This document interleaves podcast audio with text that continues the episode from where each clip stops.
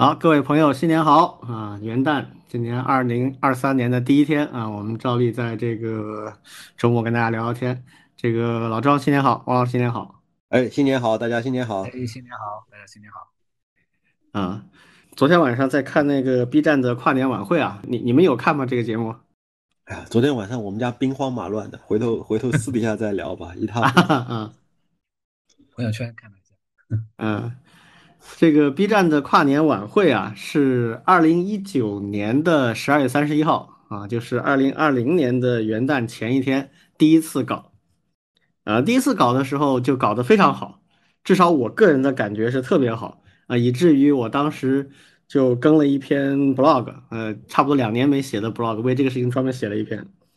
嗯，然后二零二零年的呢，就第二届呢，就相对差很多。我估计差的原因是那一届是跟央视合作搞的，啊，这个 一副 浓浓的春晚的味道就出来了，是吧？对，这个央视的杀伤力实在是太大了啊，所以第二届二零二零年这个非常差，非常非常差。因为他这个节目我为什么喜欢呢？就是他完全没有语言类节目，他全是歌舞，而且 B 站搞这个节目啊，他我觉得是有一定的独创性的，因为。国内搞这个网络上的跨年啊，或者这种晚会啊，呃，要么就是一些地方电视台、卫视啊，他们比较有这个呃新媒体感觉，他们会搞一搞；还有就是一些呃互联网大厂，他们内部会搞一搞。B 站它有个得天独厚的优势，就是它虽然是视频类的，但是它跟那个御三家什么呃腾讯视频啊、什么爱奇艺啊不太一样的地方点在于，它有非常非常多的。呃，原创作品它本质上是一个众创平台，所以它上面有很多 UP 主，它是可以一起来参与这个节目的，所以这个效果是不一样的啊。然后的话呢，它这个节目它会有非常非常多的数据驱动的东西在里面，比如说它会从全年的这个呃分区，还有原创节目的内容类型啊，然后弹幕的这个密集程度以及弹幕弹幕里的一些高频度的关键字等等。来分析，然后他还会结合他一些文化这个产业方面的一些布局，因为 B 站这种本身就是玩 IP 出身的嘛，也也是它未来的主要商业模式，其实也是 IP 运作，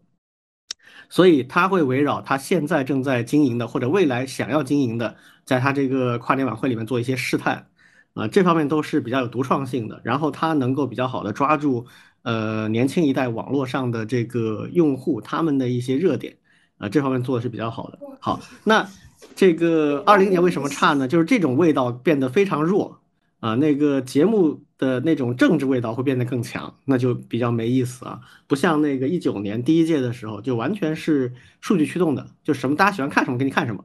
啊，你 B 站的用户喜欢看什么我就给你们看什么啊。今年也有点这个味道开始回归了。呃，昨天晚上其实我也有些别的事情，所以有一大段没看到，但是我看了一部分。有几个节目我觉得很有感触的，简单的这个这个说一下，一个是请了上山生啊来唱这个《灌篮高手》里面的一首插曲，叫《直到世界尽头》。哦，这这原唱名曲名曲名曲，嗯啊，就是《灌篮高手》这个片子啊，我觉得是所有七零后八零后一代的无法磨灭的记忆啊。是，就对我们这代人来说，呃，《灌篮高手》是播的时候，恰恰就是我们的中学时代。人人都是热血青年，对吧？我虽然不打篮球，但是我踢足球啊，对吧？有很多东西是相通的。然后那个剧集在这种热血青年、热血少年漫的这个角度，真的是发挥到极致了。基本上《灌篮高手》里面有至少两首歌，我估我估计应该是印在我们这一代人脑中无法磨灭的啊。一首歌是《想大声说爱你》，这个是 BAR 的这个乐队唱的，就是《樱木花道》的主题曲。另一首就是这首啊，就是直到世界尽头，这个是 Once 这个乐队唱的。当时的上山生就是 Once 乐队的主唱，两个人的一个乐队哈。上山生是七零后啊，他唱这首歌的时候大概就二十岁出头。那大家有兴趣可以去搜一搜上山生在那个时候的一些照片啊，是一个尖下巴颏的，身形非常消瘦、很凌厉的一个帅哥。唱歌的感觉也是非常有力量、非常那种冲击感的那种歌曲，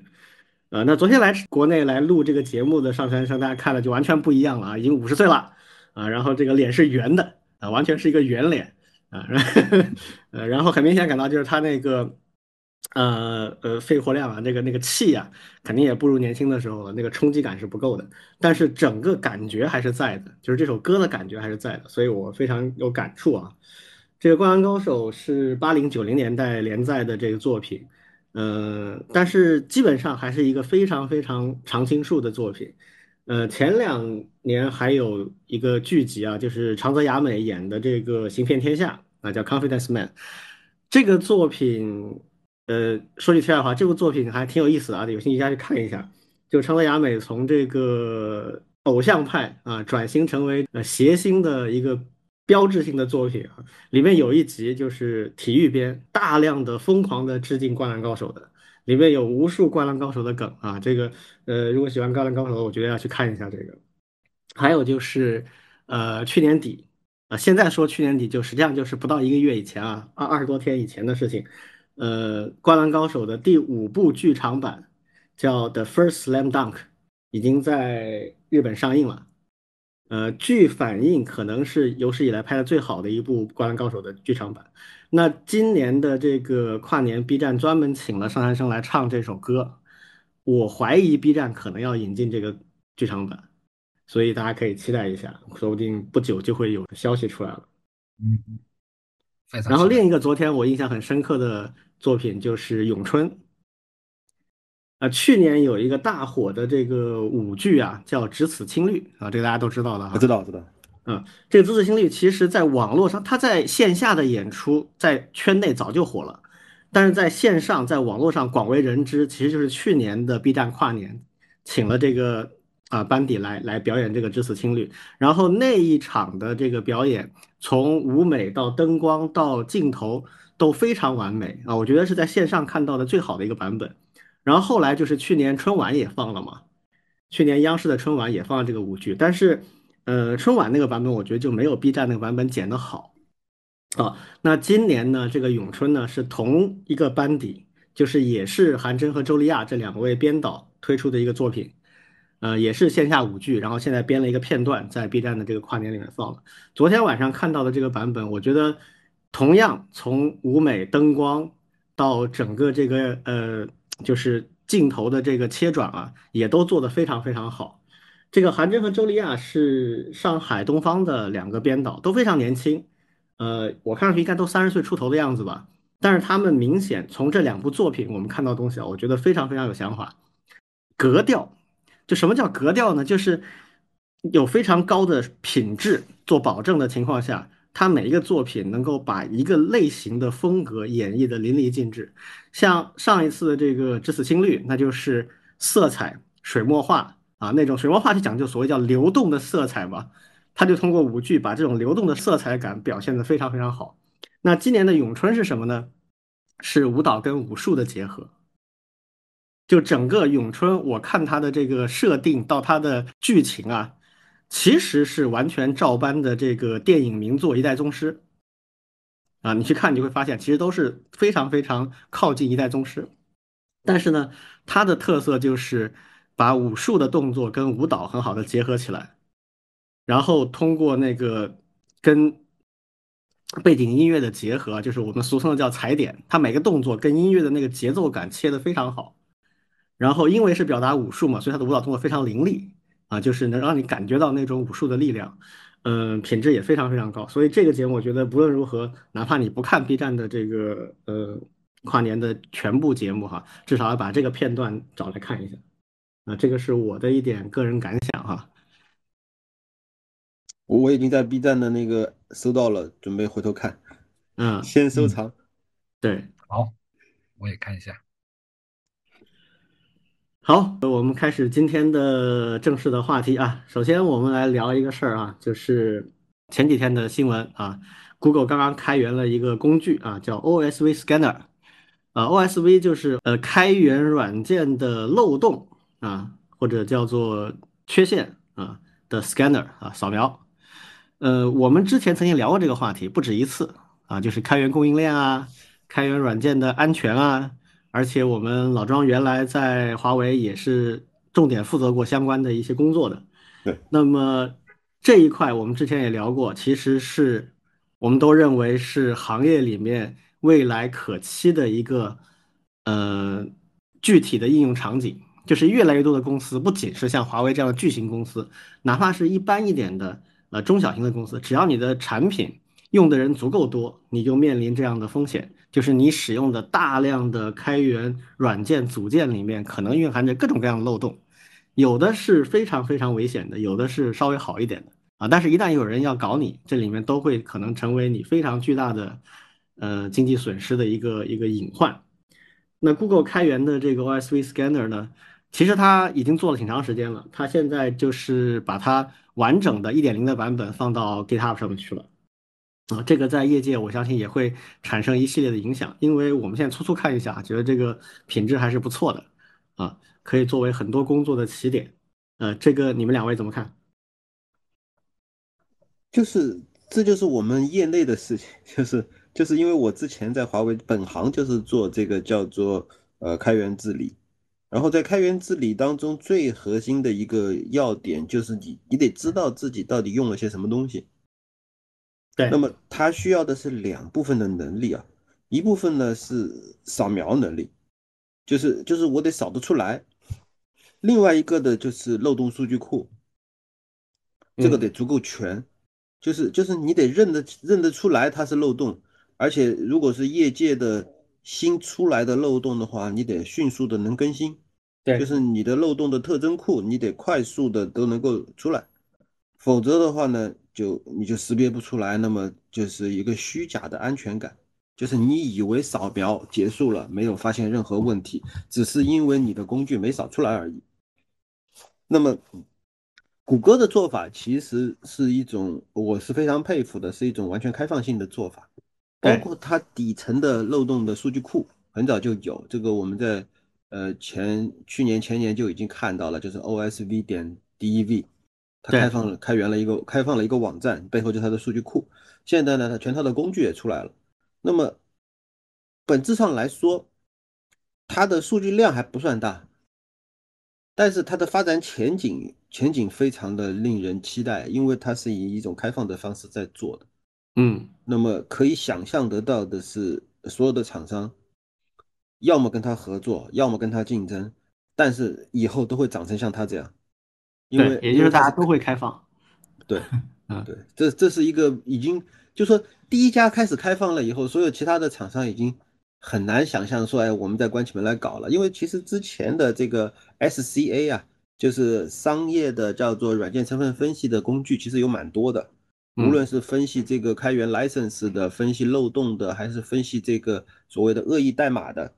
其实都是一一种逻辑，就是扫描，然后基于某种。呃，知识库，然后去把东西扫出来。那么各家其实，在在我们当初开，就是华为公司内部会去采购外面的这种工具的时候，其实就会去比较人家的数据库大小。嗯，但是那些厂商他们给我们报报告说，哎，我们有多少多少万条数据，比如说我们有五百万，我们有一千万。嗯，那我怎么证明呢？他的数据库是不可能给我们的，只能听他说。但现在。我就我就说，那你比谷歌多多少？对 你要是不公开，你要是不公开的话，我就等等，我就用谷歌的或者怎么样。这是一个非常现实的一个一个业界的一种，嗯，又有一种东西被开源了，又有一种东西以开源的方法在玩了。那么那些原来不开源的闭源的厂商，或者说是封闭的厂商，必然要转换思路。嗯，这是我们看得到的一个趋势。嗯。而且因为 Google 开源啊，它的力量足够大，对，呃，我称之为叫良币驱逐劣币，对，对吧？就是好东西它的力量足够大，那那些不好的就很难存在了，这是一个好的趋势。是，嗯，关于这个呃开源漏洞扫描这件事情，就是我可以给我们的听众们一个比喻啊，其实就像反病毒软件，呃，当年这个反病毒软件他们怎么运作啊？他们其实就是扫描你。硬盘上所有的文件，然后把这些文件跟它的一个数据库里面的这些所谓的病毒指纹进行对比。就假设你这些文件里面它有某个片段匹配上了我的一个特征啊，病毒特征码的话，那就认为里面可能含有这个病毒，它就会在做进一步的细的这个分析，看它是不是真的呃包含着这个病毒。那其实开源软件的漏洞呢，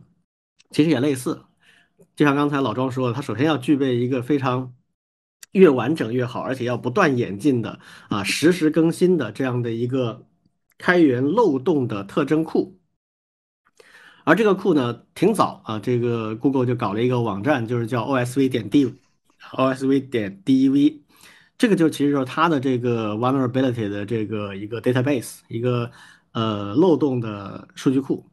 这个数据库我现在没有仔细的去研究啊，它是不是开放给嗯业界一定的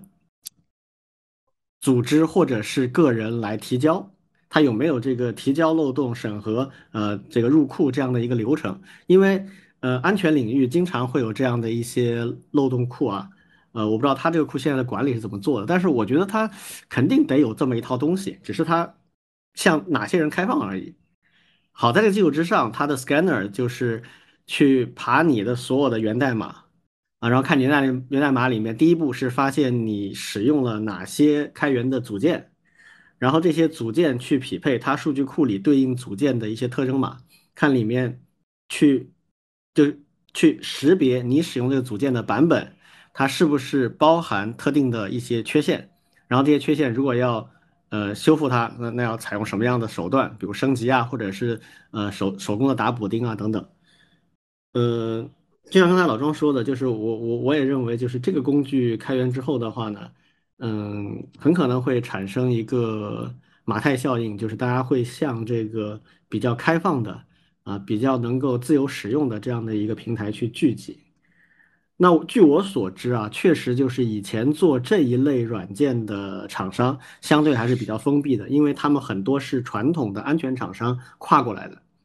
啊，传统的安传统的安全厂商呢，它有很多呃工具啊等等，它是相对来说会保守一点的。嗯，这个王老师怎么看？嗯，对我我先补充一个啊，对，其实谷歌在这一块做的还是蛮系统的。对，刚才就说了，像 r s v 点 dev 它是。漏洞的数据库，对，那第二个呢，其实就是 O S P 点 scanner，就是工具，但它还有个东西，还有一个叫做 depth 点 dev，它是一个 SaaS 服务，对，刚才我们说了那个漏洞数据，对，那第三个那个 depth 点 dev 的这个 SaaS 服务呢，是说的组件之类之间的依赖关系。啊，对，它目前还不是一个开源的，但是呢，它是一个公开服务，就是你可以任意输入一个组件包，然后呢，它可以帮你把依赖或者是被依赖这个组件包的整个依赖网络给它拿出来，再结合前面的那个漏洞扫描，还有那个漏洞库，然后呢，去评估这个组件的一些。就有点像刚才所说的那种诊断一样的，就是你的安全性呀，对，有一个更加全面的诊断。对，它的网站上说的是它是一个实验性的项目。对，那我想随着后续的发展，对，如果有一天可能也会做成一个开源的，对，其实是非常系统的去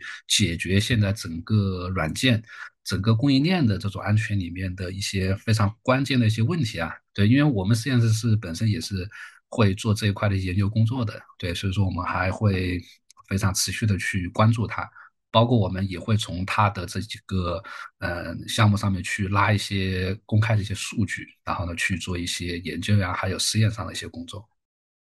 嗯，这个 depth 就这个依赖关系包依赖的这个事儿啊，说不定狗叔知道，他上次说他包管理是专业的，搞不好这项目他有参与啊。嗯，那太好了。可以拉过来聊一下，啥时候去问问他？嗯，这个我们国内也有一些做相关的产品的厂商啊，好像有在上海的，表伟就挺熟的，是吧？对对，有熟悉的朋友。其实我我觉得可以，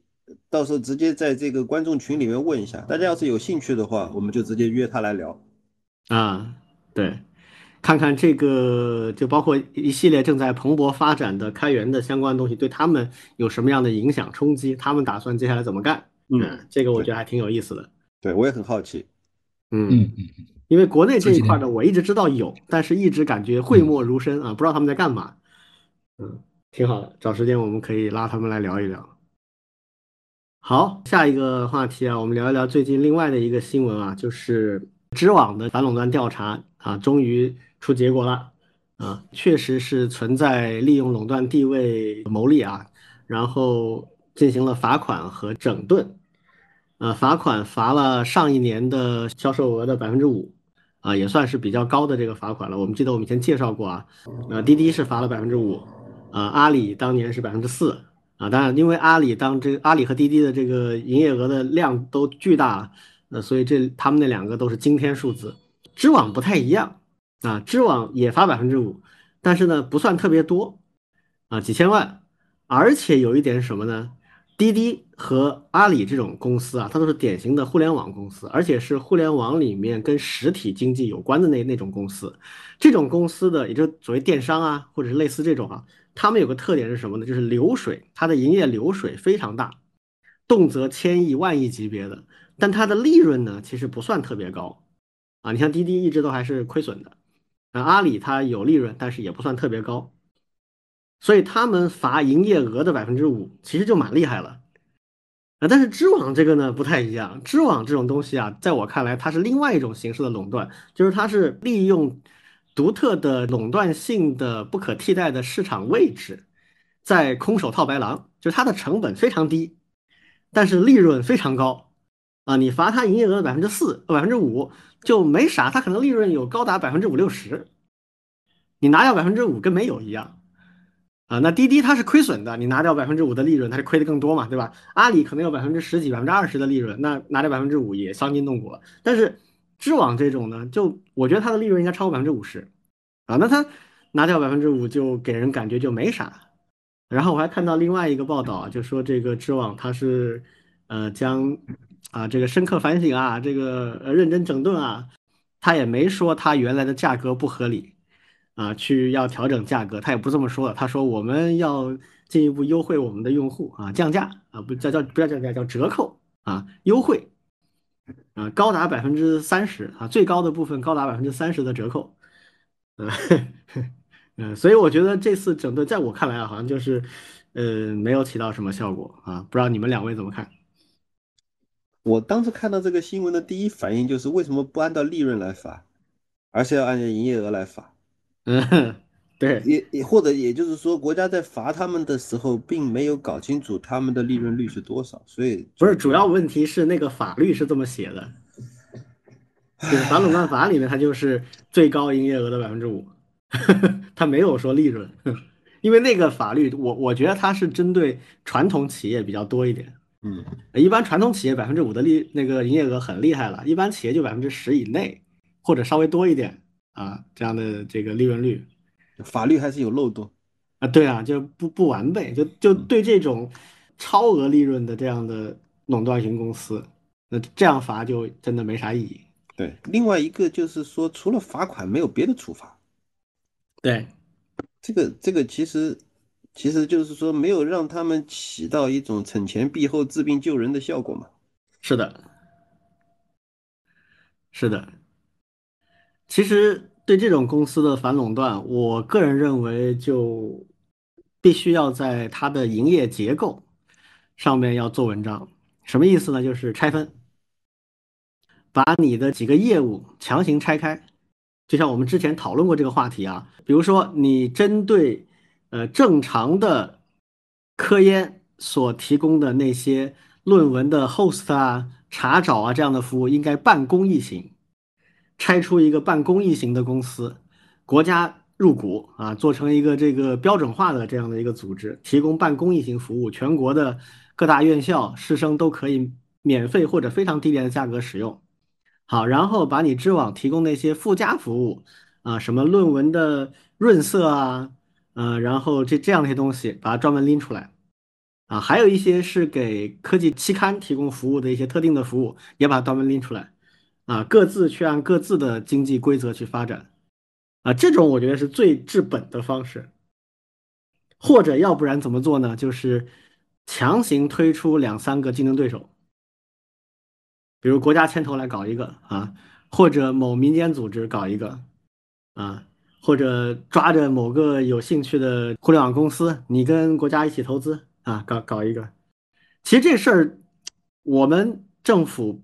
并不陌生。啊，某些部门甚至很专长、很善于干这种事情。他们以前在，比如说几桶油，啊，比如在电信的运营商里面干的是淋漓尽致，像发改委整治运营商就非常有心得。从九零年代一家独大的电信，啊拆分，南北拆分啊，什么这个有线无线拆分，各种拆法，拆了之后观察两三年，两三年之后发现哦，你还是跑的特别多，你占了整个市场份额百分之六十，好，把你拆了，把你百分之六十里面拆出百分之三十来分给另外俩，那立马市场就没有垄断了吧。这个才是我们国家社会主义制度的优势啊！所以为什么对知网就不能这么干？这个也是我一直没想明白的，就是为什么教育体系里面反而这些事情比国之重器还难搞吗？那这个王老师有什么解释吧？对我，我先说我观察到的现象啊，就是在这个处罚刚出来的以后，对朋友圈呢，基本上是一片叫好。对，什么叫一片叫好呢？就是很多的一些，对，基本上很多老师啊都会去转发，对，然后呢，有的甚至说啊，你看，终于把他给罚了，对吧？嗯，前面其实我们也也聊过，然后呢，你会发现就没有然后了，对，就是 大家该查论文还是继续去查，对，那因因为应该是到年底了。对我我不知道他们每年怎么去收费的，就是该去图书馆对学校去交费，我估计还是会会继续去交的。对，就是嗯，对，因为前面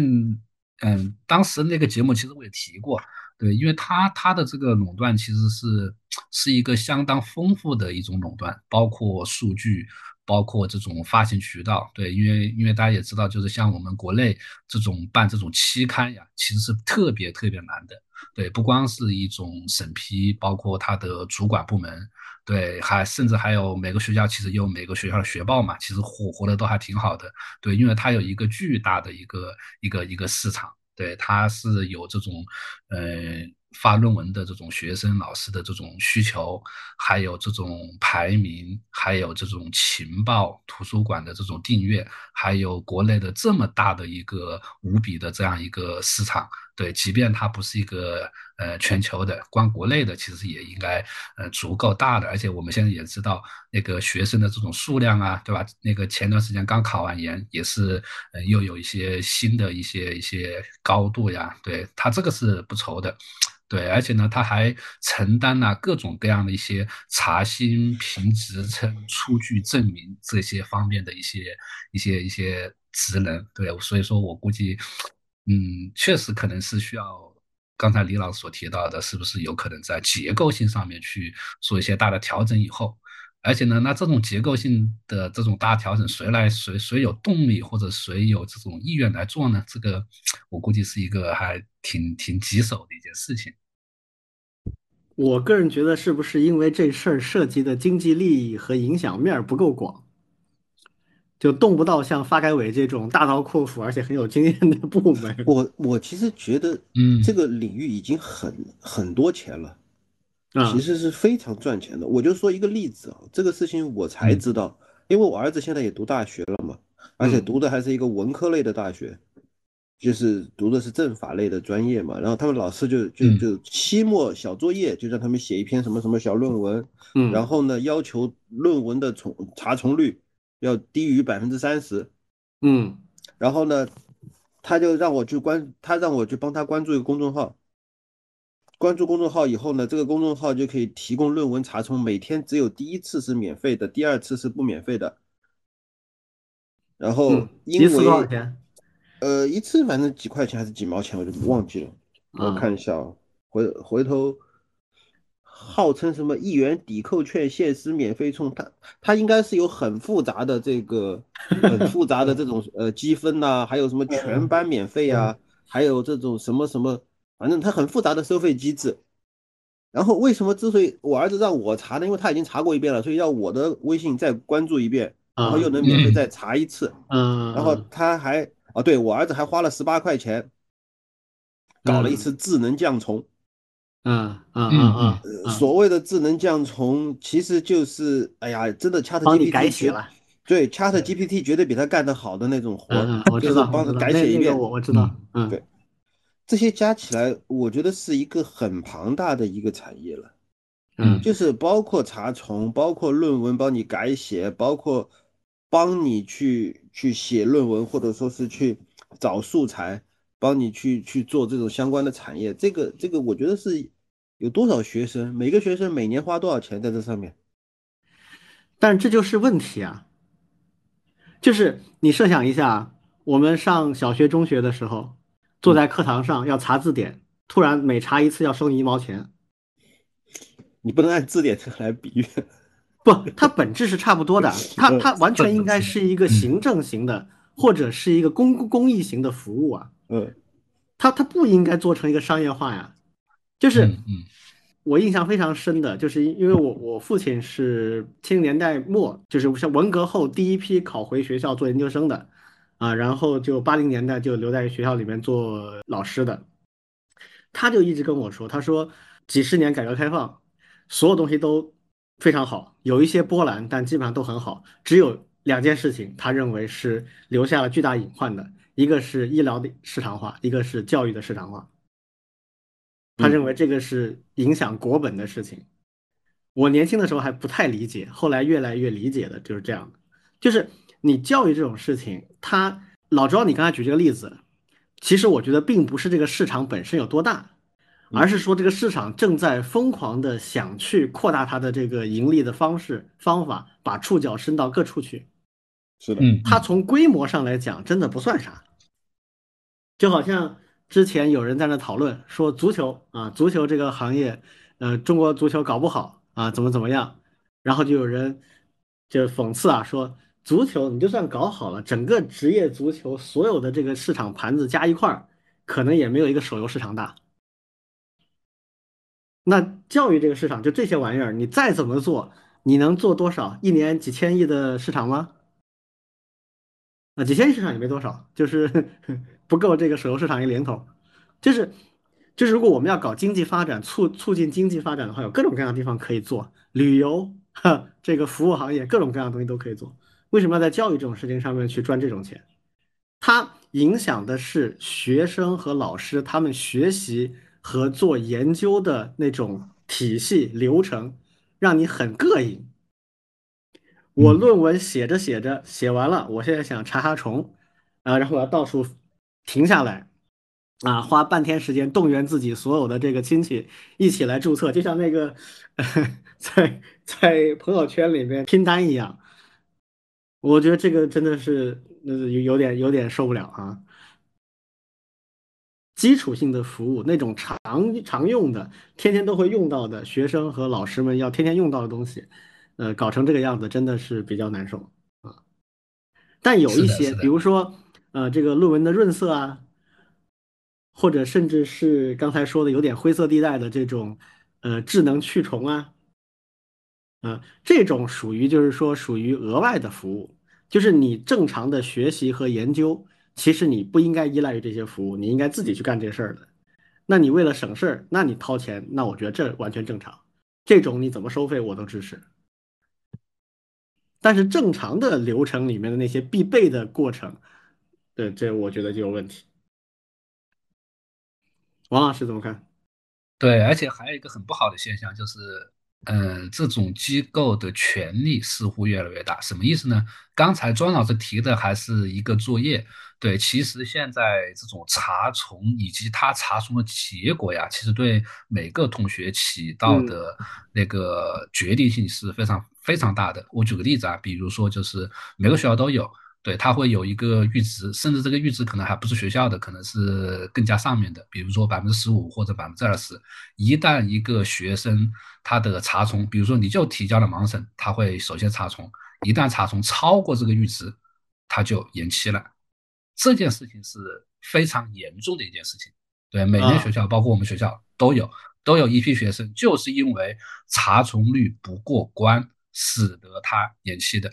那为什么查重率不过关？就像刚才所提到的，对，第一次是学校他可能是购买服务，他可能免费提供一次两次，但是呢，提供完了他就不提供了。那，有的学生呢可能就没有再去做的话，他可能会不小心呀，或者是有些别的一些一些原因的时候，他就会出现这种这种问题，然后呢，甚至是影响他的毕业，这个就是一个非常严重的一个事情了。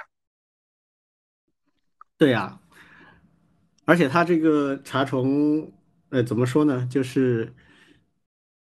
至少我觉得类似于这种查重服务，至少也应该有几家能够交叉的去提供结果。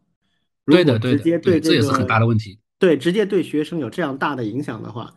你就，比如说，假设我们现在，呃，我不知道现在学校，反正我我们当初如果这个系里边决定，呃，一一个学生毕不了业的话，那这个要层层复审的。你都知道这是很大的事情，那不是这个指导老师呃或者是某个教研室决定就决定了，就往上报好多层的啊，都甚至不是你系院能决定的，是学校统一去复查好多轮的。嗯所以所以类似这种事情它影响很大，但只是一个商业机构的一个数据结果就能够解决给出这样的影响的话，那确实也挺恐怖的。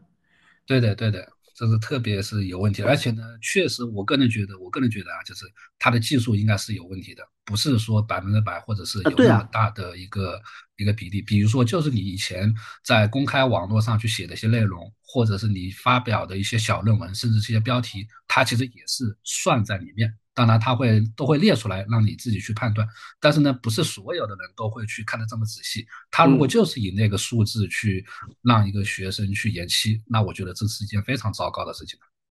以前我就看到过报道嘛，就是有人查重率很高，嗯，然后一看是跟自己以前发表的文章重了，是的，是的，这种以前，看到过这种这种案例的。嗯，除了这些以外哈，就是还有一个就是我我一直比较反对的，就是对于人类共有知识的版权垄断。呃，这个也是我我觉得就属于一个毒瘤。这个之前我们讨论过这个话题啊，就是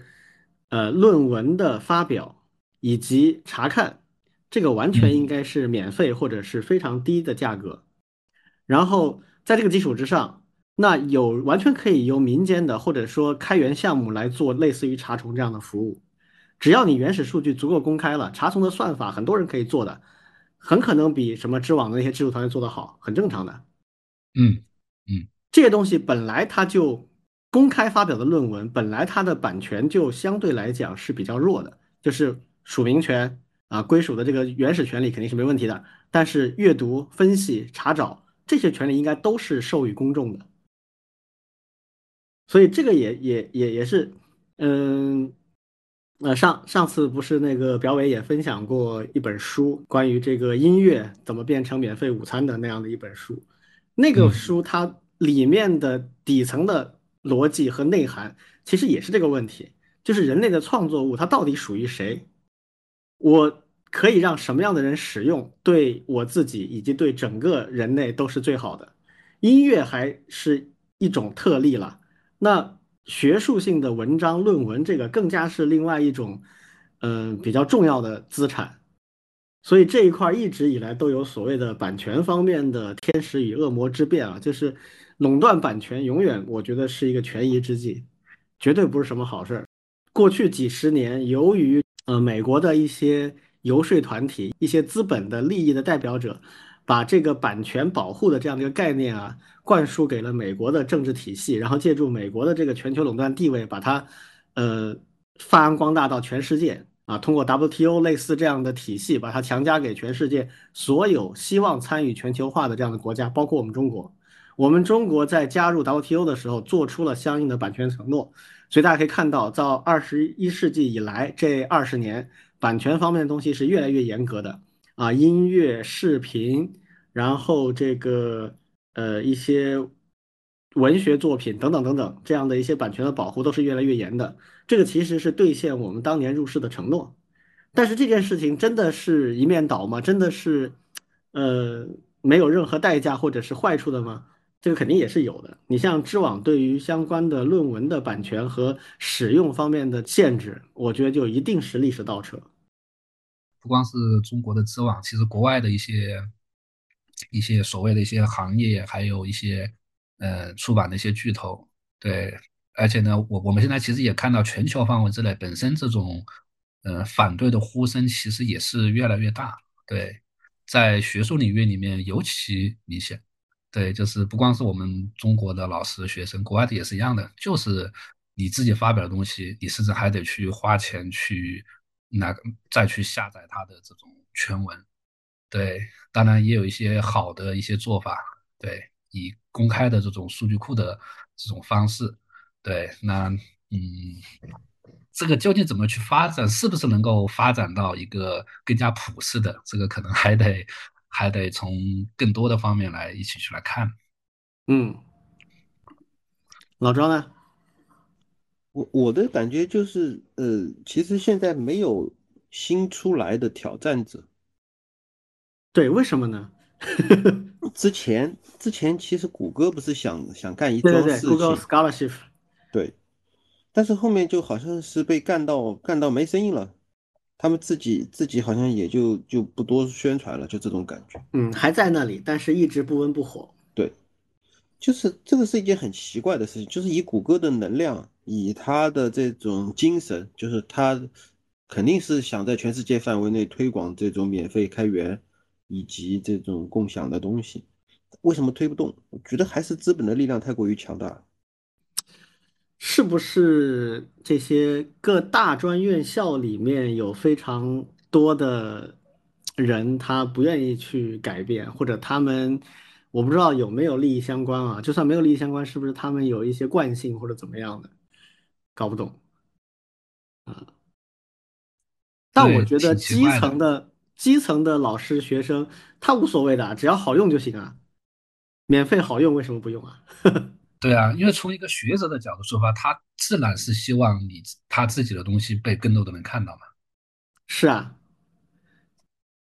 就分层嘛。我我有一个免费的基础的一个平台，可以放我的东西，任何人都可以看，任何人都可以上面去查询、分析、查重，对吧？都没问题。然后，如果我想额外的。提升我的曝光度，那我要去放一些很高价值的、高 ranking 的专业的这个期刊的话，那我付出一点钱，我觉得这也可可以理解，这就属于正常买卖嘛。但是如果底层的这个服务没有的话，全得靠上面那个收费的服务，那就很奇怪嘛。所以我的想法就是，之前我不是在那个上一次还是在上一次节目里面给大家推荐的那本书。就是音乐是怎么变成免费的？然后其实我最佩服的就是这个调查记者，嗯，就是说我们前面提的这些疑问，本质上是需要有一个特别厉害的调查记者去把这些问题给追出来。嗯，我们我们在边上猜，其实因为我们不是内情，不是知情人士，也不是当事人，得有一个特别能往下追的家伙，然后一层一层一层一层的追下去。一直追到某一个，比如说某一个申猴，在里面的人，把这事情给捅出来，说啊，这个事情其实我们早就怎么怎么样，所以你们根本不用想，诸如此类的这种，嗯，这种事件才能够爆出来，否则的话就是不知道为什么。我们只能看到表象，对，不知道它是底层的逻辑是什么。对，嗯，就像我们刚才说的，为什么没有呢？为什么没有好的竞争对手呢？包括这一次知网被罚，为什么知网一直没有竞争对手呢？知网有竞争对手，但是那些竞争对手简直就是小到不值一提啊！对，就相当于没有嘛，这个这个没有意义嘛，就至少得同同量级才行啊。是啊，这个不知道为什么。你像互联网这么，互联网公认的是马太效应很很显著的地方啊，就是一旦形成聚集之后很难突破的。但是你看现在中国互联网任何一个领域都一定有等量齐观的一两个对手。嗯，原来那么强大的支付宝，后面也被微信支付赶上了。嗯，就至少现在有两家，两家就比一家有本质区别。嗯，是有没有第三家不重要。嗯，所以我也觉得挺奇怪的。按理说这些东西，呃，是更不容易出现大的竞争对手的。你比如像几桶油，还有这几个大的运营商，那是非一旦垄断非常难起来。当年，呃，电信跟这个邮政分家的时候。那电信公司出来，但根本无法抵挡啊！因为全国所有的座机都是他一家做的，咋弄？那好，国家出手强行拆分，以长江为界，南北分治。是，这还是要魄力的。就这种东西，他一定有办法，只是说。现在为什么这个知网这个就就就就不行？它就老是解决不了问题，这这就很很让人困惑啊！确实可能像老庄说的，就是得有人去专门的去调查。但是涉及到学术界的事儿吧，一个是它有点怎么说呢？就是说大不大，说小不小啊，重视程度又没有那么高，它不属于国计民生啊，是吧？嗯，虽然我们很重视，我们觉得教育是任何国家民族之本啊，但是，呃，那毕竟没有那么多人关心啊，呃，所以这个事儿还是得花点时间啊。反正知网这次最后的结果，我个人是非常失望的啊。好，我们再来聊一聊下一个东西啊，就是有一个新的网站出来了啊，叫 ChatBCG。这个呢是一个怎么讲，就是 ChatGPT 的呃幻灯片版本啊，就是 ChatGPT 呢是聊天问问题给你答案，对吧？那这个 ChatBCG 呢，就是你给它一组这个关键字，它帮你输出一个幻灯片啊。这个为什么我特别觉得有意思呢？就是我突然发现啊，相比于 ChatGPT 这种全域的知识性问答，以及之前 AI 作画这种艺术创作，哎，我发现这个人很有想法的做了这么一个幻灯片的生成工具啊，可能比另外那几个都更容易商品化、产业化，因为幻灯片嘛，它本来就。是刚需啊，首先它是刚需，其次呢，大部分的幻灯片本来就是空话废话一堆的，嗯，只要你那些关键字看上去像模像样，然后图文混排做的样子比较过关的话，那就已经比很多人强了。是的，我我试我试用了一下，我这回试用了一下，你感觉怎么样？比我做的比我自己做的好，你看这个。对这个东西，我第一眼看上去，这就是我的梦幻工具啊！对，为什么这么说啊？就是，其实我我们老师其实主要的工作其实是就是用课件呀这些传递知识嘛。对，当然有些课程呢是我们感兴趣的。对，比如说像开源，那老庄啊我呀，其实都挺感兴趣的。还有李老师，像那个编程教育。但是你你要知道，在学校我们还会承担很多。我们不是那么感兴趣的这种，包括一些课程，包括一些讲座，对，那这个时候是怎么办呢？那就是我或者是带着一些助教，就是那种拷贝、复制、粘贴，对，就是 把我们讲义上的一些内容变成这种幻灯片，然后呢，要在百度啊或者谷歌上去找一些图，这个过程其实是挺痛苦的。对，那我看到这个工具以后，又看哇，那这个这个简直是太好了。对，因为有经验的老师，他能说其实是没问题的，只要给他一点东西。对，关键是你先要把一个原型或者是一个初步的版本给它做出来。这种东西如果能够自动化了，那这个对我们的这种效率的提升真的是非常高的。嗯，老庄呢？我我们在公司里的很多工作其实也就是做幻灯片。对，但是但是有一点点区别，就是我说一下我在华为的工作经历呗。就是我刚进华为的时候，我做的 PPT，别人一看就是你新来的吧？就就是哎，你你这风格不是华为的风格吧？为什么呢？因为我一般就是呃，每一页的字数不多，然后呢，呃，有点有一两张图，然后呢，感觉上就是翻翻很多页，对，以讲为主。然后我们那些同事就就指导我，就甚至是很很热心的去帮我改 PPT，就说你得改成华为领导能看懂的风格。什么风格呢？很多很多字，就每一页有非常多的字，而且排的密密麻麻、密密麻麻的，就是就是怎么就这么难看？但是他的目的是什么呢？他的目的不是让你在给领导的这个某一个汇报上面去讲，关键不在讲。很多时候领导都很忙的，就是我我后来搞清楚了这个原因，就是领导很忙，然后呢他会把你的 PPT 打印出来，OK，然后呢在上下班的路上就先看一遍，等到你讲的时候你只需要讲个大概就行，所以 PPT 的字都非常多，啊，把 PPT 当 Word 用，对，对，就这种感觉，所以呢我我就这个刚才说的 ChatGPT 我也试用了一下嘛，我觉得挺好用的。但是呢，它可能还要为不同的公司量身定制不同风格的 PPT。对它现在风格比较单一啊。对，对，还是这种以这种非常非常简练、简洁的、明快的这种图像为主的，这个不行。这个华为肯定不要。嗯 嗯，就是关于这个事儿啊，就就很有意思啊，就勾起我一些联想。就是我我我以前在公司里面这个呃做管理的时候啊，我我特别受不了的就就是两类事情啊，一类事情是写的特别糟糕的邮件啊，一类就是做的特别糟糕的这个 presentation，就是 演示。嗯，呃，其实啊。我我们现在言必称 PPT 啊，这个词儿已经成了一个专属名词了。呃，其实 PPT 本意是 PowerPoint，这是微软 Office 套件里面的一个工具而已啊。呃，不知道为什么这个 PPT 的东西现在就变成了这个幻灯片的一个别别名了，而且你纠正都纠正不过来，最后你必必须要跟进去。就我我作为一个颇有一点强迫症的，一直很受不了，但现在也没办法啊，只能认了。其实啊，类似于 PowerPoint 这样的工具啊，它有两种用法。啊，一种用法是用于所谓的叫 presentation，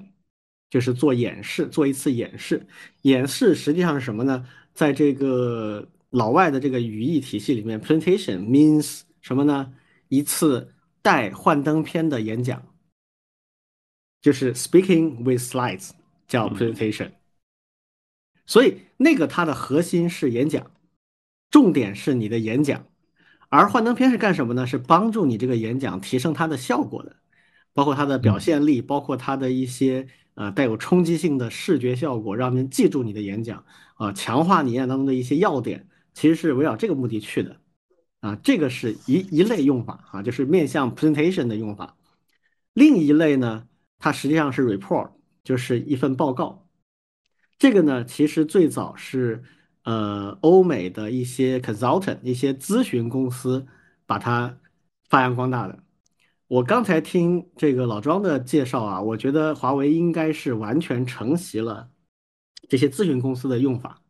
咨询公司他们给客户出报告，他不用 Word 出报告的，极少极少使用 Word，他们的 Word 一般是一些参考文档才会用 Word。给用户的正式的提交物啊，他们叫 delivery。全部都是用 PowerPoint 来做的，所以他那个 PowerPoint 本质上就像刚才老庄说的，最终目的是打出来给人看的。所以那个跟做我刚才说的 presentation 做这个 speaking with slides 这个差异就很大。你如果是用作演讲帮助的幻灯片的话，那你根本不应该放字儿在上面，因为很简单，你如果放了字儿的话，就没有人听你讲了。因为人去阅读文字的速度远远超过人去讲这个文字的速度。你幻灯片一打出来，一看啊，内容全看完了，你在讲什么？没人听的了，你慢得很啊。所以演讲者有经验的演讲者不会在他的这个 PPT 里面放很多文字的，他只会放一些跟他的文字相辅相成的示意图或者是一些关键要点啊，这这是正常的。但是在作为 report 作为报告的这样的一些提交物里面。那他就要写很多东西在里边，包括很多数据图表，要把他的严谨的这个逻辑一二三四五讲得非常清晰。所以这两个本质是完全不同的了啊。那呃，很多人会搞混这种情况啊。刚才老庄说的这种用法，我完全赞同，就是它的目的性和它的表现形式是匹配的，那就没问题啊。但是我看到的很多我受不了的什么呢？就是明明他是在做一个演讲，但是他的这个。呃，幻灯片做的像一份报告一样。呃，我我以前跟一些非常顶级的这个呃咨询公司的团队合作，他们同一份内容会做两个版本，一部分叫做呃 detail report，就是这个非常详细的记录，可能有上百页，每一页一张幻灯片，上面图文并茂，讲了很多逻辑和观点。好，这个基础之上，如果要给领导汇报，啊。就是要专门做一次这个分享的话，那么他们会在这个上专门做一个适合于去呃 speaking 去做演讲的这样的一个版本，那可能就是二三十页，只有要点，而且只放最关键的几幅图表。我后来前几年在做某公司的上市的过程当中，我们会见非常多的呃投资人啊，见投资人一般来讲是十五分钟的 briefing 啊，这个呃一个概要性介绍，这个我们用的那个版本就是一个五到十页纸的。一个非常简练的东西，上面每一页用几个图啊，几或者几个数据图表来证明我们一个关键观点。好，除此之外，会另外有一个十几页的一个详细的一个，就是我们这个 case 的一些说明啊，这个公司是干什么的，它的呃市场地位，它为什么上市，它融资的目标等等等等，就是会把这些东西会详尽的写出来。这就是你我说的所谓的呃展现形式跟你的目的要要高度匹配。呃，所以说到这个事情呢，就我我们从这个呃 ChatBCG 这个案例啊出发的话，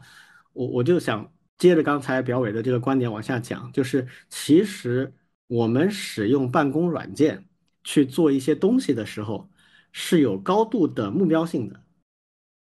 啊，那我们现在看到的 ChatBCG 的这个呈现形式啊，它非常适合做大规模人群的分享。配套的那种幻灯片，其他的行不行？不知道，至少现在我看还没看到啊。你们怎么看？你们平常有或者有什么样的工具对我们帮助最大？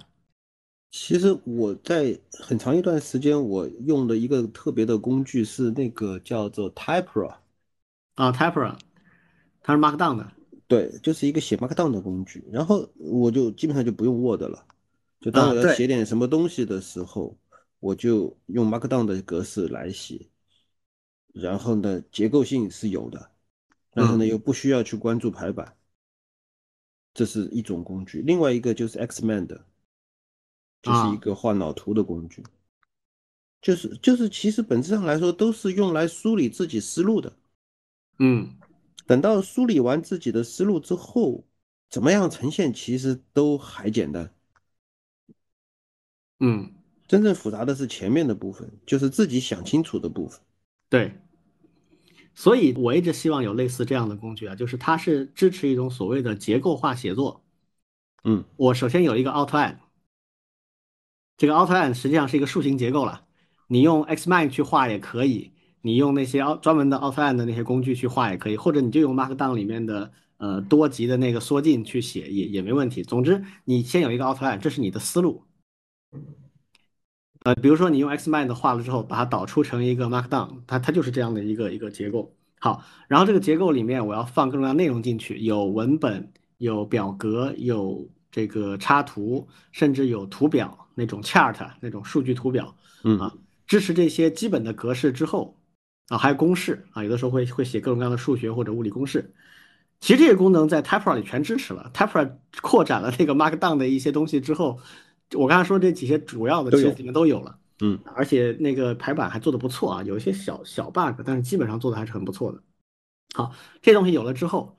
按理说有了这样一份原始的结构化的，呃，然后又填充了不同的媒体素材的这样的一份工具之后，我要把它生成 Word 或者 PowerPoint 的文档或者 PDF 的文档，按理说的应该都比较容易了吧？对啊，比如说我有这个 Outline 之后，它生成一个 PPT 就很简单啊。第一章第一节，然后下面内容放进去就可以了。然后无非是选一个合适的模板，去把呃颜色、字体啊这个渲染一下啊，其实就可以了。这种其实是正常的思维和创作比较常见的模式，但是有的时候这个就会跟公司里的流程啊就会有一些冲突。比如说有些公司里面，它会规定特定的文稿必须用它提供的一个模板。这个模板往往是，就是不太懂业务的人去搞的，它就是 Word 或者什么呃 Excel 之类的一些模板，你要去按它那个表格去填充的话，就又很麻烦。有时候甚至我就想，哎，我要不要用 Python 写个小的脚本，把我写东西自动的填进去？但是好像又挺费精力的。对这个，我我其实挺有感触的。就是我们现在用的一些工具，很多时候会和学校啊，包括职能部门啊要求的还是挺冲突的。对，因为像学校里面其实还是蛮重度的依赖离线的，像 Word 呀、PowerPoint 呀，对之类的东西。但是呢，其实你会发现，现在同学们其实反而，呃，在思路上还有这种尝试上还是蛮蛮创新的。对，用很多的一些，第一个他用什么呢？第一个就是刚才大家所提到的比较简洁的工具，对，这是我们可以看到的。第二个呢，就是这种在线协作的工具，其实同学们也是用的越来越多，对，包括去写 PPT，对，尽量都是一个在线的版本，对吧？然后大家可以多点去协作。反倒是我们老师其实反而他不太习惯，而且呢，学校里面呢这部分呢，其实他的这种课程和这一块其实是还蛮脱节的，对，这些工具不教。对，像我们计算机公共课，对，你像李烈老师知道的，对吧？我们也是一直反对，还在教一些所谓的 Office 的那些东西。对，而且呢，很多时候都是大正言辞的去说啊，我教这个是因为大家要用，对吧？你看我们很多其他的课程呀，包括学校里面都是要用这种东西。对，但是呢，其实我们挺不希望去教教这些东西的。对，而且呢，呃。不光是不能够教工具，最好是能够教思路和方法。就像刚才李老师所提到的，对不对？那工具呢，只是你呈现你的最终目标的一种方式。但是呢，我们现在可以看到，包括我们前面最近也是刚期末嘛，然后也有大作业，学生也是答辩，你会发现呢，这种充斥着大量的这种不合格的这种 最后的这种报告。对，就是该学的工具没学好。对对对对，他。过多的把一些这种工具的内容、技术去去用了，但是呢，你的目的和你的整个思路反而他没有去关注。我觉得这个还是学校里面这种问题还蛮多的。现在，嗯，甚至于我觉得像我以前经常拿来讲的一个分享，就是怎么做一个真正让听众愿意听的演讲。幻灯片这个 PPT 在里面起什么样的作用？类似这种东西，其实应该。放到公共课里面去讲，我没有必要去讲什么具体 Office 软件的操作，我们应该讲的是结构化写作，啊，如何把思路变成好的这个呈现形式。反正我觉得这些可能是比较需要去大讲特讲的东西。是的，特别需要。然后讲 Excel 也不用去讲特别多的操作，反而应该讲讲关系模型什么的，啊，你怎么把你常见的数据变成一个二维表格啊？这二表格怎么做才是比较符合关系逻辑的啊？你你以后容易扩展，你也容易去怎么去运用它啊？至于那些公式啦、什么透视表啦，那些反而比较容易啊。好呀，那关于这个办公软件和呃，我们说这个 ChatGPT 这样一个新的应用啊，啊，我们就简单聊到这里啊啊。最后我们来聊一个话题，就是啊，之前我也推荐过这个东野圭吾的一本书啊。然后上次老庄也看完了，有差不多二十斤的东野圭吾啊。对，嗯，呃，我我们接下来专门聊聊东野圭吾啊。上次就是在路边嘛，然后我都忘了是十几还是二十块钱，对，二十块钱一斤。哎，不是，是是多少钱？几块钱一斤吧？哎，这就几块钱一斤。然后呢？然后呢，我就买了四本书，四本书一称下来呢，二十斤，然后就花了七十八块钱。这太重了，这个书太重了。对，兴高采烈的就回家，然后一称，发现他发现他这个秤，他这个秤是有问题的，多给我算了大概一斤样一斤的样子。嗯，啊不对，两斤还是三斤？对，反正多算了两三斤，反正反正就是就是真正我要是在网上，就是比如说是在那个京东或者是在当当。打折买的话，估计也就这点价钱。嗯，而且卖书都缺斤少两，这个实在有辱斯文，是吧？而且是怎么说呢？就是这种书肯定都是精装本，因为它会更厚、更重。嗯嗯嗯，对吧？然后呢，看上去呢就很像正版，但其实你可以想象得到，它肯定是盗版。嗯，不太会是正版的书。嗯，呃，当然，当然，阅读阅读的品质还是可以的，就是书的质量还是可以的。嗯。就是你，就算是你在书店里面，或者说是在网上的这个网络书城去买到的书的品质，也就是这样，也并没有更差。所以呢，这个书我还是就是咔嚓咔嚓咔就就就读完东野圭吾的书嘛，就就读完了。但是读完了以后呢，其实说实话就挺失望的。我回头我可以就是提供一张照片放到这个咱们 B 站的那个视频里，就是我我家的书柜。里面的我买了很多很多本，大概二三十本东野圭吾的书，嗯，但是这几本就是这回看完的这四本，其实都非常的平庸，啊，或者说有一本不能算平庸啊，有一本还可以的，它是呃叫做《黎明之街》，啊，听说过，对。那本书不平庸，那本书其实非常的有意思，但是它根本就不能够算是侦探小说。对，它它就套了一个悬案，或者说是有一个有一个东西吊着你的胃口，感觉上这是一个案件，嗯，但是它本质上来说不是一个案件，它是一个所谓的伦理道德和这种心理描写的一一一本书。当然有它的有它很值得一读的地方啊，但是本来是想读侦探小说的嘛，所以就就有点失望。嗯，另外还有一本就更失望了，就叫做叫做那个什么来，拉普拉斯魔女。啊，哎呀，这个他还写了好几部。对，对，这个这么说呢，就是说，呃，之前有人写那种玄幻小说，或者说是这种反正叫做不讲道理的不讲道理的悬疑小说的时候呢，里面反正就是出妖怪，或者是出这种什么什么，类似于奇奇怪怪不可解释的神秘现象。到了东野圭吾这儿呢，他厉害了，他会把这件事情给你科学化。嗯呃，其中的一个主角，呃，就是什么，因为奇奇怪怪的原因，导致这个内分泌还是什么脑内什么什么东西，因此呢，嗯丧失了情感。丧失了情感之后呢，就其实就是类似于，哎，有另外一个专有名词，就是就是所谓的人格缺陷。嗯就是有这样人格缺陷的人，就会不不再重视或者说漠视他人的生命，因此呢，这就是他的杀人动机，就就这个 这个就讲清楚了，就是杀人动机了。还有呢，就是说，呃，说有些人这个因为遇到奇怪的什么什么现象之后呢，他的脑子就特别发达，然后呢，他就能够更加快速的，近乎于像超级计算机一样的去去推算。事件发生的这个可能性，于是呢，他就能够推算出，比如说，当你的手，呃，挥出呃一枚骰子，它就能够基于这个对于空气动力学啊，基于基于这个什么什么立场啊，基于桌面的这种倾斜啊，什么摩擦呀，然后就能够仅凭直觉就估算出这个骰子是几点，这都什么鬼？就是就其实他根本就不讲，就已经算是一种不讲道理的一种一种设定了。然后拿了这样的设定构筑了一本侦探小说，嗯，哎呀，就就比较失望。就是就侦探小说好，应该不是不是这种的类型，就是好的侦探小说，它应该是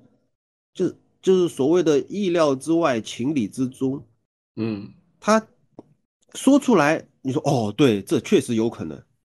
但是没说出来之前，你怎么都猜不到，这才是好的侦探小说。对。但是这个东西，就东野圭吾就反过来了，就是没说出来的时候，你还很好奇，哎呀，这个怎么这么有意思啊？怎么回事？一说出来以后，什么鬼？这怎么可能？就这，对，就这，就这种感觉。所以，所以我才会跟李俊建议说，咱们咱们是不是可以专门聊一期叫做东野圭吾的避坑指南？嗯。这个这个这个这个作家，他的小说也不是都好看的，有些有些有些坑还是要避一避。嗯，东野他的问题就是太多产了。嗯嗯嗯，他出道我想想看啊，也差不多三十年了，三十多年啊，然后平均一年就有几部作品，所以他的小说已经有就是光中长篇的就我估计都有上百了。还有无数的这个短篇，所以那都好就不太可能，呃，其中有一些确实就很诡异，像刚才这个拉帕斯魔女之前名气还挺大，她也比较新吧，应该是二零一几年写的，算算比他比较新的作品了。呃，我当时也看过，看完之后也是这感觉，就这，嗯，就就怎么说呢，就是呃，直接挑战我之前跟大家介绍过的这个悬疑小说的二十金律啊。就是就不能用目前科学无法解释的东西来进行创作，啊，当然，呃，东野圭吾一直标榜的人设，他是理工科出身的嘛，以前当工程师的，包括他还专门写过汤川学，就是神探伽利略的这个系列啊，呃，里面很多都是这种，就是看上去很超自然，但其实背后有科学依据的东西，啊，他就整个神探伽利略系列其实都是这个调调的。呃，只不过在魔女这个系列里边呢，就有点更加的放飞了啊，大家就不好接受了。嗯，王老师看的多吗？对我看的其实不多的，对，但是不是他的那个作品也会被拍成一些电影嘛，对吧？啊，我记得像什么《嫌疑人 X 的现身》呀，对，哦这是好的电影里面就就有。嗯对我估计电影是不是他们在拍的时候应该会去去做 选取和甄别啊？肯定是好的才去拍。然后前面还看过那个《解忧杂货铺》，对吧？那个钟老师也是比较比较推崇的。那个这张很好很不很好，嗯对，那是在读书的那会那会去看的。对，剩下的就是在书店里面这种各种畅销书，一堆一堆一堆的都是他的，有时候会去翻一翻。对，但不像庄老师这种按斤来看的。对，这种对这方面我看的确实还不算多啦。嗯，就你刚才说这个拍电影的这个事儿啊，嗯，东野圭吾有非常多的作品被翻拍成影视剧的，但是成功的其实很少。比如东野有一个名作啊，就是《白夜行》。哎，白夜行，对这个我也对，《白夜行我我个人认为是他最好的几部作品之一。嗯，所以它虽然不是一个严格意义上侦探小说，它算是悬疑类的。然后它对于人物的刻画，然后里面一些细节的描写，那种所谓的草蛇灰线、浮现千里啊，这种方面的一些细节的埋的这些暗线啊，都写得非常好，而且文笔非常流畅，写了一个这个几十年跨度的一个故事，但是让人读起来非常流畅，我个人是很喜欢的。好，这部作品非常成功，很多人喜欢，翻拍成电影好多次。日本翻拍了至少两次，不知道三次，还有韩国也拍拍过，但至少我个人看下来，没有任何一部让人满意的。嗯就是就就很奇怪，一个是原作当中的男女主角，他的个性和他的特点描绘的可能过于有特征了，以至于你选什么演员来演，都让人感觉不太像，或者有点区别。好，然后目前我看过的几部剧场版，没有任何一部体现出原作里的那种氛围，那种既有点邪魅，但是同时有深深的悲剧感的那种氛围，总感觉描绘的比较浅，就不够深。然后《嫌疑人 X 的现身》这个也是东野公认的最好的几个作品之一，也有多个的这个剧场版，甚至国内还拍过一个，我不知道你们看过没有，《嫌疑人 X 的现身》国内是有一个翻拍版本的，是那对的我看到个的是那个谁啊，王凯，就是《琅琊榜》里面演靖王的那个那个帅哥主演的，也拍的就有点怪怪的。好，然后他还有很多很多的翻拍成日剧的。那更是就是一言难尽，就基本上没没几个能看的，嗯呃，反而还是原作相对来讲会好一些。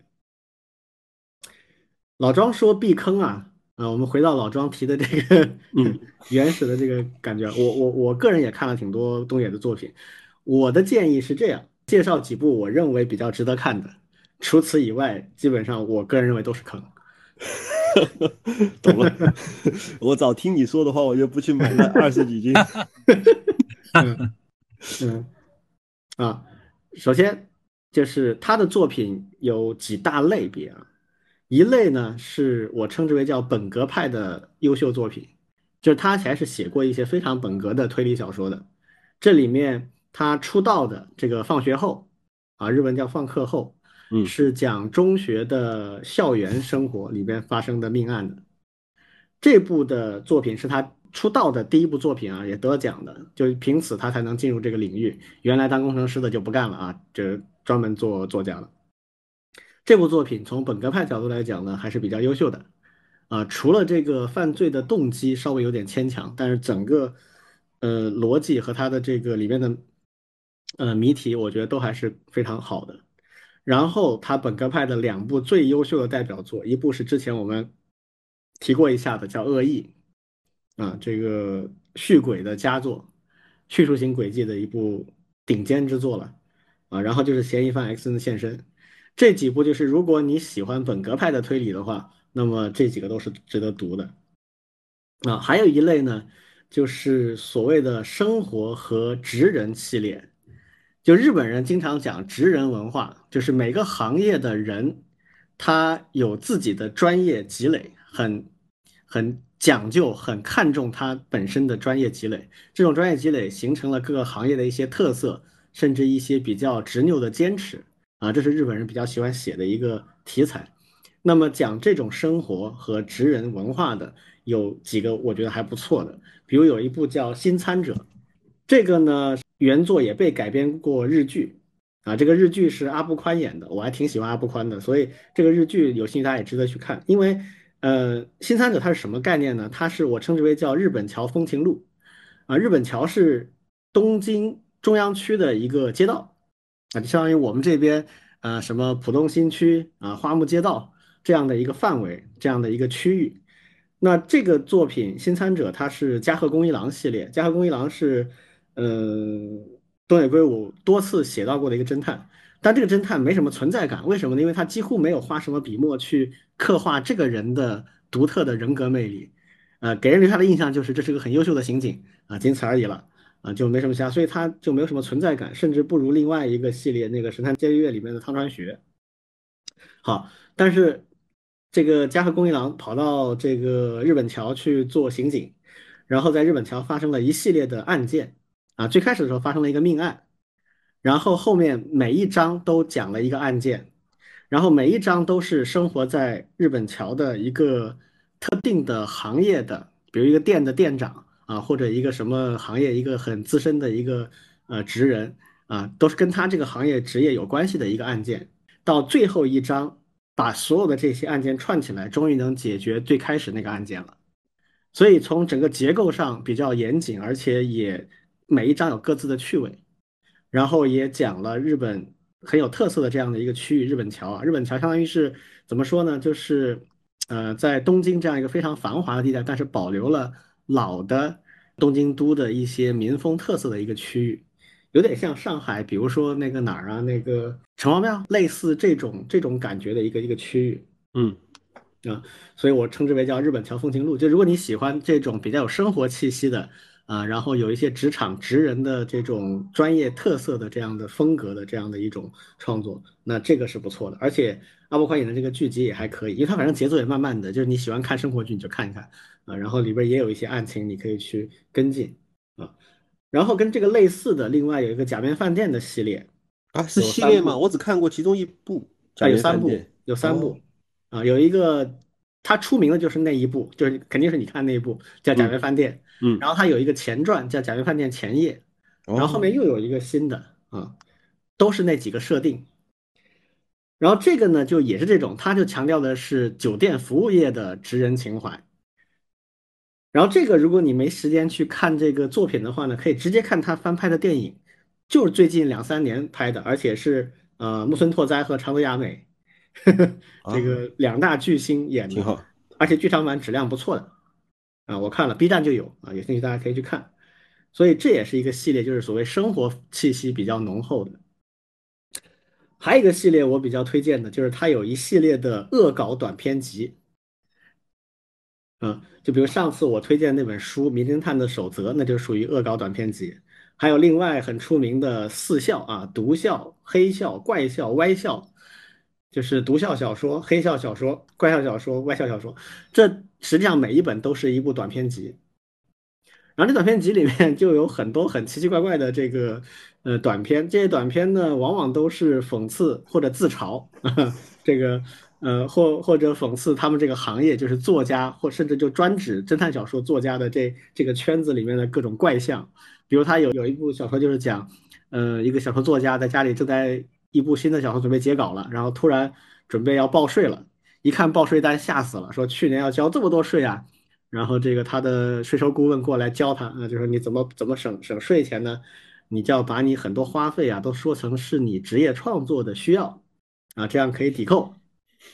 所以他就要在他这个作品里埋进很多很多他去年的花销啊，去哪里旅游是为了采风啊，买了高尔夫球杆是为了创作啊，把这些相当于软广啊都揉在他的作品里面，作品变成一个非常奇怪的臃肿的玩意儿啊，就特别有趣啊。还有一些作品，比如他一有一部作品讲的是这个侦探小说评奖啊，这个呃参加这个评委会去评奖。然后里面有各种不同的作品，有一有一个新锐写的非常优秀的一部作品，老的侦探小说作家根本看不懂，给了很低的分啊，所以评出来讲乱七八糟，嗯，就实际上都是讽刺他们行内的一些怪象的。那个小说我看完之后就特别想，我说你东野圭吾干脆把你吹捧的他这个小说里提到的某一部特别牛逼的侦探小说，你把它写出来嘛。呃，他他描绘的那个小说真的给人感觉很吸引人，那些设定还有那个呃谜题，呃，但是他反正也不会写了，他只是卖个噱头。就是类似这种呃短篇小说集啊，其实挺有意思的，里面有一些作品，我看着让人就是呃会会心一笑哈。呃，除此以外，我个人就没有特别喜欢的了。比如有一个系列《神探伽利略》，其实很多人挺喜欢的。但是我就一直比较无感，啊，可能是不是跟就是汤川学他在里面这个那个人设啊，太过于臭屁了一点啊，就是那种很屌屌的拽拽的啊，那种那种感觉啊，就反正我一般看的就呃不太有感觉。会不会是因为他以物理作为噱头，而事实上你觉得他又不够物理？有可能，就有点撞到我的领域里面来的感觉。对。嗯，包括嫌疑人 X 的现身，他其实也是汤川学的案子嘛。嗯，但是在那个案子里面，其实就是那个主角，那个那个嫌疑人，就是成为主要的主体了。汤川学非常陪衬，几乎没有什么存在感。嗯，所以要要我推荐的话呢，我觉得就这几类哈，比比较值得去看一看。其他的绝大部分其实就是你实在闲来无事，比如你坐火车或者坐坐坐飞机，你翻一翻无所谓。但是真的不会说感觉让人特别的嗯。老庄有什么其他推荐吗？可能我没看过的。呃，其实基本上基本上没有。有有一部有一部还行的是叫做是也是职人类的，是打棒球的，我不知道你有没有印象，就叫魔球。哦，这个真没看过。然后，另外还有一部是讲家庭伦理的，我忘了是叫做《麒麟之翼》还是叫《红手指》，反正是讲这种亲子关系的。嗯，就是就是这么说吧，他的呃本本格推理给人留下印象深刻的就是你说的那几部，但是其他给我留下印象深刻的，最主要的还是一些情感。对对对，其实他写本格纯本格的不多。对，嗯。我自己还看过另外一部，就是叫《名侦探的咒缚》。这部小说跟《名侦探的守则》有点像啊，《名侦探守则》是纯恶搞了，每我上次介绍过的那本书，就是每一章恶搞一个这个呃本格推理的模式的。嗯，但是《名侦探的咒缚》呢，他写的其实是一个很正经的本格故事，里面呢，他好像有三个案件，里面啊是连贯的，就在一个故事里边有三个案件，大概。然后这三个案件其实它的谜题都挺本格派的，但是他这部小说写的过程当中呢，他的语言上面充满了对本格派的各种不满和怨恨。嗯，就就其实跟他写《名探守则》的那个感觉差不多，就是被本格派的拥趸们怼的，实在是觉得要要要发泄一下，嗯，写那么一部作品。那部其实看了也还有点意思，但是就比较偏小品了。嗯，还有一个很奇怪的作品叫《幻夜》。呃，没看过这个作品，我也看过啊，但但就很奇怪，这个作品它实际上是，嗯，跟《白夜行》很像，有点像《白夜行》的续集，嗯，啊，还还提过《白夜行》里面的一些角色作为参照，但是整个结构吧，有点模仿《白夜行》，就它像什么呢？就像是呃，《白夜行》出名了，然后有一个二流作家模仿他写了一部作品。那这个文化者是本人的时候，你就觉得特别奇怪，他为什么写这个东西？是，嗯，那所以你再看他那些恶搞的短篇集，你就会理解了，这多半就是行内被催稿催的没办法了，这个就是呃畅销小说作家的这个这个痛苦之一啊，就是不得不去写一些这种粗制滥造的作品啊，很有意思，就是他的想象力肯定是始终没有枯竭的，但是想象力的。水平高低是有波动的，呃，对，这个创作真的很难，嗯，确实不容易。这个你刚刚骂过的这个嗯嗯魔女啊，嗯，她今年二零二三年要出一本新的，哎，还要出吗？对，而且这个是她第一百部作品啊。哦呦，哎呦，要不要去买一个纪念一下呢？嗯 嗯嗯。反正不乐观啊，嗯，其实，在我看来，他已经有差不多十年没有写出让我特别耳目一新的东西了，是比较难。解忧杂货铺好像也也是比较早的。好，看看两位还有什么其他的补充吗？没了。嗯，没有了。好，那我们这个二三年开年的第一期节目啊，就到这里啊，谢谢大家。嗯，拜拜。好，拜拜。拜拜。